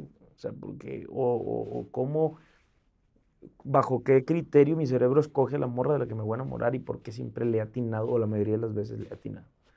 Cosas bien bonitas. Y, y, y- una cosa nomás aquí, un paréntesis. La gente piensa que porque estás enamorado, que te escribes rolas. No todas las mujeres saben inspirar canciones. No a todas las mujeres les he hecho canciones. Pero hay morras que les he hecho 100, cabrón. A una sola morra. ¿Por qué? No sé. Pero, y de diferentes etapas, y de lo bueno, de lo malo, de lo del medio, de, de todo, de ponerme en su lugar y que me la dedique. Pero, pero sí. ¿Cómo ando en el amor? O sea, cómo me ha ido. Así me ha ido, güey. Me ha ido chingoncísimo. Grandes morras, así. muje- mujeres con la M mayúscula, y demás, todas las letras mayúsculas toda la extensión de la palabra. Pero yo he sido medio. También, a lo mejor no estaba listo güey, para algo más, este. Para formalizar. Me sentía morro. Me sentía como que no. O sea, tengo tantas cosas pendientes que hacer que a pesar de que estoy sintiendo tan fregón, algo en mí ponía una barrera para decir, no es momento todavía. Y por lo tanto la tangente era que se rompiera el, el hilo ese. No, y te voy a decir algo que me decía siempre mi madre. Dice, cuando llega la adecuada te vas a dar cuenta. Esto suena muy frase del tío, ¿eh?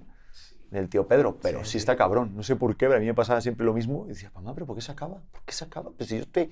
¿Pero por qué? ¿Por qué? ¿Por qué? Y de repente una, una vez no se acabó. Por una... Sí, no, ahorita yo lo tengo claro. Ahorita. También, también está padre el estar abierto al... Yo creo que al cambio. Yo creo que el amor es libertad. O sea, no es como decisión de... Eh, Sí, sí. aquí va a ir para siempre, tío. Yo sé que voy a acabar con mi mujer, porque la amo y porque sé que voy a poner todo y que ella es una crack. Pero si sabes que es una crack, sabes que es compañera de vida, no es como un amor pasajero. Pero ¿a los cuántos años descubriste eso? Eh, no, el martes pasado. No, no, en buena onda. vale, bueno, este, no, hace como, pues, desde que la conocí. Digo, eso está bien loco, ¿eh? Pero ¿hace cuánto? Hace como dos años y medio, casi tres. Ok, y, de- y dijiste aquí. Y yo estaba a punto de colgar las botas, ¿eh? Bueno, lo- otra cosa, como los toreros, se corta la coleta, yo iba a cortarme mi cosita, Ahí tú. O- y así, pa, en la sala, y pa. Yo te lo juro, ¿eh? Le decía a mi madre, yo ya, ya es que no creo en el amor. O sea, te lo juro, de, de verdad ya. Este. Y viene aquí el de arriba y me dicen, "Ch, eh, que mira, la morochita está de Aguascalientes. Eh, pues necio, te dijo. vente para allá, tonto. Está cabrón, Está ¿eh? chingón. ¿Qué No, te- pero qué bonito, güey, cuando llega. Ah, no, esto es impresionante. Pero digo, desde el punto de vista de artista, digo, claro, a ti todas las canciones, o sea, para ti es como una gasolina. O sea, es como de, güey, da un gusto. Digo, qué putada la que no le hiciste una canción. Mira que tuvo que estar jodida la cosa. O sea, yo si fuera una chica, digo, mames, ni una canción me hizo. Jode más, ¿no? ¿Por qué? O sea, ¿Cuál jode más desde el otro lado. Sí. Pero pues, está, está padre que tú de repente sepas cómo es. Siento que es una, una parte de procrastinar. Como de hacer de un dolor algo de repente algo positivo, que algo de repente inspire y que te- también te, sea un catalizador, ¿no? Para ti que te libere. Sí, es que la música sí tiene ese efecto. Y cuando la haces más o a veces este, te, hasta te entiendes cosas que ni siquiera entendías escribiendo una rola. Sí, es como el rollo del ejercicio. Hay un, hay un ejercicio en, actuación que es escribir eh, a ti mismo o escribir cosas, lo que te pase, ¿no? Hay una regla de tres hojas. Parece una tontería, pero escribes algo que te pega. Me interesa, a ver, eh, cuéntame más. Sí, hay, una esta, hay un libro que se llama el, el Camino a la Creatividad. Entonces hay una parte que te dicen que todos los días para nuestros bloqueos creativos tienes que dedicarte una hora al día a algo que para ti sea tu arte, lo que sea, como si es pintar rojitas o hacer sudokus o cualquier cosa, pero que sea solamente una hora para ti. Y que a los tres, o sea, todos los días escribas tres hojas y que sea vomitar pensamientos. No tienes ni que pensar lo que tienes que escribir, como si fuera una parte de estoy aquí, estoy con Jos Favela, tiro los zapatos, uy, madre mía, tiene una grietita, o qué bien se ve, tal, o ahorita me está mirando aquí nuestro amigo, eh, o sea, así, pa, pa, pa, pa, pa, pa. Salen cosas, está cabrón, y de repente a lo mejor te sale ahí una cosa de tu padre, o a mí me pasó, y de repente, mi abuelo, ¿qué pedo? O sea, mi abuelo falleció hace más de 20 años. porque me salió el, ah, pues me recordó, hoy justo sonreí, me recordó este, ese giro, mira, mira, me da, me golpea, y dices, porque muchas cosas están atoradas y como tenemos tantos, eh, tantas anestesias. Sí, tantas cosas pasando, tanta información. Y parece una tontería, es como un ejercicio del diario, hazte cuenta, ¿no? Pues este ejercicio, ¡pua! Te, te, libera, o sea, es como, y empieza tu día, dice que tienes que empezar todos los días así, ¿eh? Y a veces cuesta, es como tu café, como tu dieta diaria, pero cuando lo haces, yo lo empecé a hacer y surgen cosas, ¿eh? Y, estás todo el día y de repente dices pues, pendejadas en las entrevistas o surgen cosas nuevas. Yo escuché una vez un autor que dijo, este disco, lo compuse todo con las lagañas todavía en los ojos. Dijo Mato, que tenía la guitarra, que esa fue, me recordó ahorita porque eso es como que en ayunas, güey, ¿no? Sí, totalmente, sí, sí, sí. Entonces dice que el vato que tenía la guitarra así, que despertaba y que así con el ojo todavía así, pegaba el tarascón y le agarraba y, lo que le salía. Así lo hice. Era el trip de él, pues. Y otro güey puede decir, yo este disco lo hice todo pedo, o este, este todo lo quise empezar a las 12 de la noche, no sé, pero ese güey lo quiso hacer en la mañana y yo creo que sí, el cerebro viene de un... Es que ahí nos entraríamos un tema más, más profundo, no crees que hablo puras estupideces, güey. O sea, si tengo un... Tengo una manera de pensar como, este, ahí medio... No quiero decir única, ¿cómo se dice? Peculiar peculiar y tengo mis propias eh, de, lo que, de lo que hago por inercia y por el día a día, he tratado a veces de descifrar ciertas cosas y de, y de para poder, ¿cómo, te explico cómo escribo, no? Entonces ahí te va. Una, rápida. y porque digo, sé que ya estamos hable y hable aquí la gente decir, ¿qué onda con estos güeyes, pobrecitos? No, no tienen nada que hacer en su caso, que se vayan a ver una película, algo. Te va. Para mí, hay dos tipos de pensamiento. Así los desgloso. Y es el creativo, pero ese cómo lo cómo se vuelve pensamiento, cómo cómo o sea, es como si la mente tuviera un switch para mí y hay uno que es consciente, inconsciente. Ese para mí es el, la manera en la que escribo. Es como el subconsciente. Entonces, llega el momento donde lo puedes prender y apagar.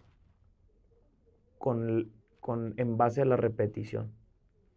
Entonces a veces, por ejemplo, escribir una, una canción con la mente consciente para mí es de las cosas más difíciles y a veces lo tengo que hacer. ¿Por qué? Porque a lo mejor tengo que hacer una canción para Sony porque me están pidiendo que pues está bien cabrón, pero que es consciente y hay que contar las sílabas y hay que hacer esto y, el desarrollo y la sintaxis y el pa, pu, pa, pi, pum. Cuando escribo, prendo el subconsciente en realidad. Y de repente descubro en mi celular, esto es por Dios santo, descubro rolas en mi celular que ni yo me sé, cantadas por mí pero no, no me acuerdo cuándo la grabé, ni cómo la hice, ni dónde estaba, ni nada. Se, prendió esa madre y, y, y, y, son rolas terminadas. Con melodía, con todo el rollo. está muy loco lo que estoy haciendo, ya sé que así que estoy bien pirata. Que no, coño, que no. ¿Viste el Soul, la de Disney? ¿No la has visto? No. La última me la puse con mi bebé. Hay un momento en el que, el- pues vétela porque esto es justo lo que me estás contando.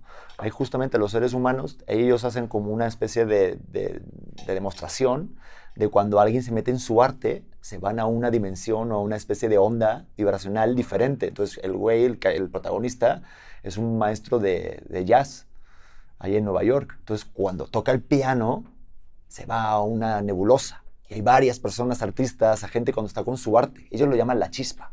Árale. Y ahí cotorrea con ellos. No, no, no, está cada uno en su pedo. Es cuando, Ah, muy bien. si yo me, a mí mejor esto, pues, este Trascender.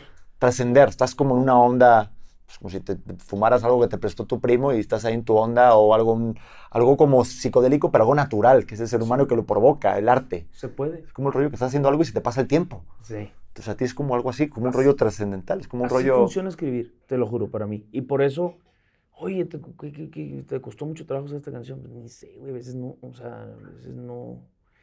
Está muy loco, sí está loco. Y, y me gusta porque, fíjate qué curioso, me han retado, yo no soy rapero, ¿no? O sea, obviamente yo no sé improvisar, pero me han retado a hacer algo aquí, es cuenta, oye, es una canción aquí, aquí ahorita en la cámara, y yo, no, compa, pues cómo, o sea, eh, pasa muy seguido porque, a ver si es cierto que las compones en el aire, mi yo, échate, invéntate aquí algo del pues órale, chingón, güey, sí, lo voy a intentar, ¿no? O sea, es como que chingado, pues no soy eso, es como te explico, pero bueno. Y dos que tres veces, pues, no ha salido en- ni en la mierda. Están las cámaras, güey, tú estás así como, güey, pues está la mente pensante, no la inconsciente que te, que te estoy hablando. Pero dos, tres veces sí le he logrado prender ahí, güey. Eso está Y chingón, ¿eh? Pasa algo así, cabrón, que todos, a tu madre, ¿qué pedo? ¿Qué pasó? Y sí, te desconectas y te pierdes. Y a veces me ven, estos van en la camioneta y, me- y los estoy viendo, pero no los estoy viendo. Y dicen, hey, ¿qué, qué rollo? ¿Qué. Pues me estás viendo, güey. No, pues sabe. No sé, güey. Yo, Sí, sí, no estás tú de cuerpo presente, pero no yo está. estoy viendo para adentro, no estoy viendo para afuera. A mí, por ejemplo, a mí el rollo del freestyler me mama. Yo tengo un colega que se llama Skipper, que es uno de los mejores, el Red Bull de México. O sea, Órale. está el, está el, el asesino, Stigma Ujú. tal, y Skipper es de los mejores a nivel internacional. Entonces, a mí me mama porque cambia el rollo. No es este, como es premisa remate. Sí. Los freestylers, los que hacen rap así en el momento, en esas batallas, ellos ya tienen el remate antes que la premisa. Ya. O sea, es una remamada. Porque claro, tú ya estás pensando cómo vas a terminar. O sea, tú ya tienes claro el remate. ¿Cómo formó las cómo es como el, cuando de repente también te dicen, "Eh, sí, sí, esta es una rimada. Ah, pues estás pensando en el camión y por eso estás cansadón, ¿no? O sea, estás como... Pero es al digo, revés, pues. Sí, exacto, sí, no, pero bien hecho, yo soy lamentable, No, ¿sabes? no, no, eh, yo también, yo también. No, no te preocupes, yo, yo soy peor que tú. O sea, no nos dedicamos a eso. O sea, No. creo que esos tienen un pinche... Sí. Pero se me hace una jalada que te pidan en entrevistas canciones. Pues como si al cirujano le dices, a ver, opérame el apéndice. O sea, es como, Sí, a ver, es- eh, es- o sea, ¿tú sabes operar? ¿Eres doctor? Venga, a ver, quítame esto. O sea, no mames, se me hace como un poquito, ¿no? Como- Sí, pero, pero bueno, es parte, de, es parte de esa jiribilla, ¿no? Y sí, me, y sí, dos, tres veces me ha salido algo chido, pero es, son más veces las que pues, ha salido Vale. mal. Y te, y te dicen el rollo de, a ver, haz una canción con sombrero, lápiz y mesa. Ah, sí, sí. Ese pedo. Sí, también te lo dicen así. Bueno, pues qué bueno que aquí no lo vamos a hacer, ¿eh? De hecho, te- pásenle la guitarra al muchacho. Pasa la guitarra, viene asesino, el rapero, este, el nuevo featuring. Y vamos a ver qué pasa. Este- ¿Qué pasa aquí en una improvisación en este momento? Joder, es que este. Pero a mí la improvisación me encanta. Yo, por ejemplo, este, sí, me, sí me escribo y hago cosas en mi, en mi programa. También tengo un programa en, en Monterrey, en ese en serio, que es un late night en multimedios. Y realmente sí me preparo cosas, que eso es una cosa que aprendí con los años. Yo siempre, a lo mejor esto, digo, yo me, yo me pongo bullets, pongo ideas, Sí, sí. pero no estoy siguiendo un guion. Porque entonces se acaba la frescura y tal. Entonces, a mí muchas veces, oye, Pedro, ¿preparaste? No. Voy a lo que me genere. A lo mejor, pues, mira, estamos hablando un rato, pues yo sé, sobre... Y a lo mejor ni hemos visto el... No, no, no. Pero más o menos sí, digo, pues, he ¿Podemos puesto, he puesto del- tonterías, lo ¿no? Ya está. interno? Lo del niño interno se me hizo muy interesante que me jodiste toda la entrevista porque iba a basarse en eso, de lo que ibas a hacer tu niño interno. No, esto es ya para, para Carlos Rivera. Así que te puedo hacer una, Qué yo te puedo hacer una, qué sí, una pregunta de Carlos Rivera. ¿Cómo, este, ¿Cómo fue estar? No, eso no, no, no, como que no procede la academia contigo. Eh, ¿Te imaginas? Oye, ¿Qué se este... siente ser el Chayán de las nuevas generaciones? Exactamente, ¿eh? Pero sin Saludos, operar, ¿eh? Carlitos. Este... Está bien, güey. pues, Sí. Por cierto, este, le mandamos un saludo al señor Chayán. Ah, sí. Me está grabando una canción ahorita. Ah, sí. Sí, sí, sí, en serio. ¿Qué- qué- Joder, pero qué impresionante eso, ¿no? Sí, Está- está, está chido, está chido. Es que el otro día había Chayanne, digo, ya tiene muchos años, pero ya está como que Chayanne no parece Chayanne, pero el saludo, la verdad, Chayanne siempre será Chayanne. Sí, no digas eso porque te mi- mis tías te caen a palos. No, y mi madre, no, mi madre, no, yo no. A ver, pasa que ese señor, yo me, yo vamos, yo filmaría estar como él, cabrón, subir unas fotos con su hijo con unos abdominales. Ay, mamado no, está más mamado el que su hijo. Chayanne es un tragueste. Oye, para, para terminar este, ahorita que me surge una pregunta, este, ¿qui- ¿quién es la persona más famosa que te ha escrito? O sea, que ha cantado tus canciones, que digas en el top del, del famoseo, que digas, no mames, esto estuvo, ya, ya, ya nos pasamos, ¿eh? O sea, Eh, no sé. ¿Quién puede ser? O sea, es que Alejandro. o top 3, algún top 3. Alejandro. Fernández creo que es como el top, ¿no? Sí, Nati Natasha. Este, Martina Natasha es reggaetón. Sí, pero me grabó la mejor versión de mí. Ah, claro, sí. No la conociste tú. Em, pues ahorita Grupo Firme, güey. La, la gira más. eh, Yo creo que estuvo en el top 3 o 2. Si no es que fue la. Creo que nomás le ganó Paul McCartney. Te lo juro, güey. Paul McCartney lo estamos destruyendo en este podcast. No, no, no. O sea, él es el número uno. Paul McCartney es el número uno de venta de boletos a nivel mundial. Sí, sí, sí. Firme es el número dos. Tal, está cabrón. ¿Qué onda? No, no, es que son cosas que no sabes tú desde el otro lado, claro. Sí, de- Ah, ok. Número dos. O sea, de las giras más. Este, bueno, pues que generan más incoming. Ok. Bueno, pues también. Este, de hecho, sale un dueto con ellos el 8 de noviembre. Ah, mira, pues ya está, ya metimos en la promo. Y cantantes, de, ¿eh? y cantantes de Estados Unidos, así que digas, no mames, alguno Becky G, Becky un G. Becky. eh, ella es, pues es. Ah, sí, la tengo aquí. Sí, la de Pienso en ti. Pienso en ti. Este, y luego, pues, sí, tuve chido porque en ese momento venía de un momento bien perrísimo. eh. pero sí, fíjate, me, me, me estás, me estás retando. O sea, digo, Gloria Trevi también ha grabado, Ricardo Montaner. Joder, no sé, cañón, digo, los has mu- hecho mu- todos. mucha gente, pero. Y del regional, pues no. Pero sí, me estás retando un poco, güey. Se, se- se me hace que me hace falta Madonna o algo así. Joder, es que estaría Estaría chido, buenísimo güey. Madonna que te cantara Madonna. No, es que sí se puede. O sea, Yo creo que el artista era top del sea, mundo. A ver, solo el, se el puede. otro día lo hablé con mi mujer, ¿eh? Ahorita ya me dicen, ¿eh? Que yo empiezo, me encanta esta conversación. Eh, una- unos chelitos. pero joder, se me antoja un montón contigo, la neta. Sí, pero aquí en Soli no sé si me dejarían, ¿no? No se puede traer alcohol, ¿verdad? Sí. Yo una vez en esta sala de juntas, en, en la- en ese, saqué un vino y les, y les canté, ¿sí o no? Ah, sí. Y, y nada que, güey, eran las vino 10 de la mañana, güey. Y saqué dos botellas de vino y nos las tomamos en los vasitos del café, para que nadie supiera, y con los ejecutivos, o sea, sí, sí, sí se puede. Ah, mira. No, si por poder se puede. Lo que pasa es que siempre como que tengo ese dilema de, que, de qué hora de la mañana a la tarde y ya se se ve bien, y qué tal se ve el... O sea, ¿sí me explico? No, No. dar una impresión así de que, ah, pero conmigo no era el caso, compadre. Sí. Ah, no, yo hubiera echado. Yo con mi mujer me echo los, los vinitos en la tacita para que no se vea como el tipo que está con la Ah, copita, ¿no? ya, ya. Pero me vale madre, yo sí me lo echo. No, pero para este, este, para terminar, digo, el, para ti, ¿quién crees que es el, el artista top así de, del mundo ahorita? Para que sí, se, imagínate que grabar esto y que luego grabes con él. Ah, qué loco. Yo tengo el mío, ¿eh? Es que lo- el- justo el otro día lo, lo pensé. Artista top, pero en, Vivo. en, en cuestión artística o en cuestión este como de Estamos, es que ahí nos ver. vamos a lo mismo. O sea, si es cuestión de arte. Ah, no, para ti, baj- bajo tus valores, de en plan ¿Tú de artista, artista pleno que digas es el número uno del mundo. No de números, sino para ti. O sea, puede ser quien tú quieras. O sea, yo lo tengo, ¿eh? Sí que te digo el sí, dime, dime. Para mí, yo, para mí, mi artista número uno ahorita vivo es Bruno Mars. Ok. Y, y me pasó por la mente decir Bruno Mars. Eh, fui consumidor del 24K. Ese disco sobre todo fue el que, que sí le, le, le di mucho gas, o sea, le di mucho uso. Y, al, y a otro que salía Jukebox, o no sé Sí. qué box, no sé qué. A ese la jugó. Ese, ese también me lo compré. O sea, literal dos discos comprados en físico. No sé, no sé. O sea, sí entiendo por qué. También entiendo las referencias. Sé por qué te gusta, güey, Sí, porque te güey, es gusta que James. Brown. Y te Sí. gusta- No, y me gustaba James Brown. y entonces, te tú- gusta toda la onda esa setentera, pues, pues ahí está, güey, ¿no? Y de Police, o sea, la- hay una rola que es igualita a Roxanne. Roxanne, you don't have to- No sé. No, lo digo por si el día de mañana este, le- que, te, que te cante Eh, una mi- canción, entonces estaría bueno ahí que tenerlo Pero grabado. fíjate que, que un Me día... estoy adelantando para la viralidad, ¿viste? ¿Eh? Ojalá. Y fíjate que un día sí, dentro de las cosas que se contemplan a nivel del universo de opciones y, e ideas que te pueden llegar y mamadas, una sí fue, dije, oye, güey, pues este vato, la neta, le entiende el rollo latino. O sea, es de los gringos que sí entiende eh, español, yo creo, que incluso debe hablar ¿Quién? un poquito español. Bruno Mars. A Bruno Mars le entiende el rollo. Estaría bueno que hiciera una canción, porque tú hacer Según una canción en inglés ya no es lo mismo, No, ¿no? Exactamente. Entonces, ahí es donde dije, órale, y, el, y el, de repente el español se está convirtiendo en que Justin Bieber graba en español, porque es una lengua súper importante ya. Entonces dije, bueno, este güey a lo mejor o sea, nomás como un maybe, él en su idea, que es que una rola en español, y ahí yo, pues, hey, ¿qué onda?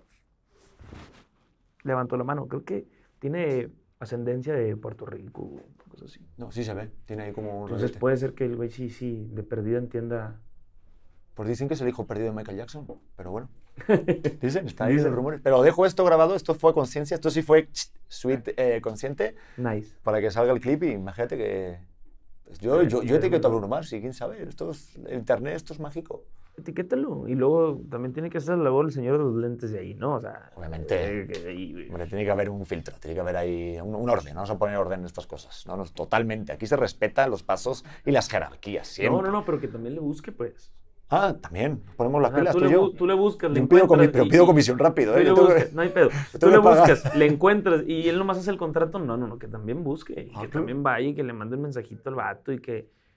Dice que todos estamos a tres personas. Ya con esto cerramos el podcast. Muchachos, Sí. gracias. Este, ha sido un placer. No, que estamos bonito. a tres personas, ¿no? Ujú. Sí, sabes esa teoría. Sí. De la persona que tú quieras. O sea, de que el Papa. Estás a tres personas. Pero por lejano que, que parezca. De Cristiano Ronaldo, tres personas. Bruno Mars, tres personas.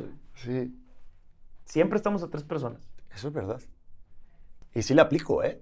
A ver, Y voy a escribirle. Con alguien y, y nos, y, nos, y, nos, y, nos, vamos. Yo ¿Quién? sí. Aplícale con Bruno Mars ahorita. a ver. Yo con Bruno Mars sí le voy a echar, hasta le voy a escribir, le voy a dejar y le voy a subir en el clip y le voy a escribir eh, en privado y le voy a mandar una de esta. Pero ahí estás a una persona. Ah, una estás persona. diciendo, se la mando. a- O sea, No, no. ahorita puedo hay apurar. tres personas en tu línea directa para llegar a ese vato. O sea, Ya sé, ya sé cómo hacerlo. que le puedes levantar el teléfono al vato. Ya sé, tengo un artista de Estados Unidos que me lo han propuesto para el podcast y ese es el, el primero y yo creo que él, él ha tenido que conocer a Bruno Mars. Hasta los Grammy con él. Entonces, No lo puedo decir porque no es de Sony y estamos No, en casa de no, Sony. está bien. Para no Pero hacerle entonces, publicidad. Tu, pero- primer, tu primer llamada no es al artista, es a su manager. Ajá, es el al manager, de- le o sea, va a decir al artista y él le va a decir a Bruno. Siempre estás a tres personas, Total. según la teoría que me topé por ahí en algunos de esos foros de internet. No, no, y sí es cierto. No, y sí me lo dijeron. Por ejemplo, también Alejandro Fernández, sé que ve este podcast o ha dado eh, like y ha comentado algún clip. Tuve al hijo, ya me han dicho que tenga la hija. Y Alejandro Fernández, aquí vas. Ah, bueno, de Alejandro Fernández estás un mensaje que se lo mande yo. Por favor. Se lo mando yo en este momento. Y me conoce, ¿eh? Anda ya. Primero le voy a mandar uno. Sí, güey. ay, Me vale mal mí, pues es al contrario, el chiste es sumar y ¿Es en amigos y- serio? Te lo juro. Pues, pero esto, esto, me da, esto me da mucha cosa. Aquí está, mira. No, qué emocionante. Ah, mira, Vamos a mandarle un- un- una foto o un video. lo que ¿De quieras. qué, güey? Estamos aquí en video. un podcast. ¿En serio? Sí. Vale, un video, Mira. venga. Mi compa, este, estamos en un podcast literal grabando en este momento, ¿no? Aquí Eh, estamos. Estamos presentando aquí mi disco nuevo y, y- y cosas así. Con mi amigo Pedro. Y Pedro tiene toda la ilusión de que estés en su exitoso podcast. Y yo le dije, estamos bien cerca. Déjame, le mandamos un mensaje. Sí. Eh, Alejandro, pues qué, qué- qué- qué- tensión, ¿no? Este, o don Alejandro, no sé cómo llamarte, pero de verdad, aquí tuve a tu hijo, eh, voy a tener a Cami en una semana y la verdad es que yo creo que sería el coronar este podcast con tu presencia y pues aquí cagarnos de la risa, hablar de lo que quieras y pues no sé qué decirte, este, Chingoncísimo. Nada, no Ya, se tiene que suficiente, decir ¿no? nada más. que mi Nos mamá te vemos. quiere mucho. Bendiciones, compa. Dios te bendiga. Listo. Esto estaría buenísimo que fuera a un compa tuyo que se llama Alejandro Fernández, que tiene que ver, ¿sabes? Imagínate. Ah, sí. A un amigo que se llama... Ahí está. Órale, ¿en serio? Enviado. Qué fuerte esto. Tú- Ya, dos, tres personas, güey. y Aquí fue más rápido. Joder, hubiera dicho Elvis Presley, ¿no? Y- no, ya no está. Ya no está. ya no está. ¡Qué dominio! En el, en el Oye, ¿qué te pasa? Oye, que este, pues que yo es que, que muchas gracias por la plática, el No. tiempo, por la tranquilidad. Yo creo que hace falta que de repente no tener tanta prisa y te- no- que no se me vaya. La canción que te dije de Jorge Dessler está muy buena porque justo eh, me dio el pie a tener como una vibra justo para esto, el estar Venirte a gusto. ¿Cómo, ¿Cómo se llama? En la edad del cielo. En la edad del cielo. Que es voy a- como, me pues, la verdad. a escuchar y bien. ¿no? Y que la banda, pues que se vayan ahí a, a descargar. Bueno, que no sé si descargar, pero sí que escuchen tus rolas en este nuevo álbum. Sí, escuchar. Echamos la promo ahí a Claro que sí. Pues a toda la gente que eh, le latió el rollo del podcast, la neta, a veces me gustaría. A mí sí me gustaría un poquito más programado porque divago mucho. Pero con mucho cariño por ustedes se llama Aclarando la Mente y gracias por el espacio, compa. De verdad te agradezco porque me lo No, gracias. No, no, no, pues son, ah, son conversaciones y sobre todo es mon- mostrar el lado auténtico. Yo creo que estuviste pues, como tú eres. Oye, y como co- estamos hoy. Que Una cosa más, tengo una debilidad por las españolas y su acento. Si tienes alguna prima, me la presentas. Bye. Joder, claro que sí, hombre. Este, a ver, hola. Ay, imagínate. ya, pues, ya. Nos quiere a todos. Nos vamos a la, a la cámara con el micrófono. Nos vemos en el siguiente episodio de Auténtico y nada, pues los quiero mucho. Bye. ¿Estás listo para convertir tus mejores ideas en un negocio en línea exitoso? Te presentamos Shopify. Tal vez no lo sabías, pero nuestro podcast More Than Mamis es un negocio y lo empezamos por supuesto para desahogarnos y hablar sobre la maternidad, no para convertirnos en expertas de ventas y del e-commerce. Así que sí, necesitábamos ayuda para vender nuestro merch y poner en marcha nuestra tienda. ¿Y cómo suena con Shopify? Llegó otra venta. Shopify es la plataforma de comercio que está revolucionando millones de negocios en todo el mundo. Ya seas un emprendedor desde tu casa o desde donde sea, Shopify es la única herramienta que necesitas para iniciar, administrar y hacer crecer tu negocio sin dificultades. Con Shopify puedo gestionar pedidos, envíos y pagos desde cualquier lugar, brindándote toda la información y estadísticas de tus ventas al detalle. Regístrate para un periodo de prueba con tan solo un dólar al mes en shopify.com barra sonoro, todo en minúsculas. Ve a shopify.com barra sonoro para llevar tu negocio al siguiente nivel. Shopify.com barra sonoro.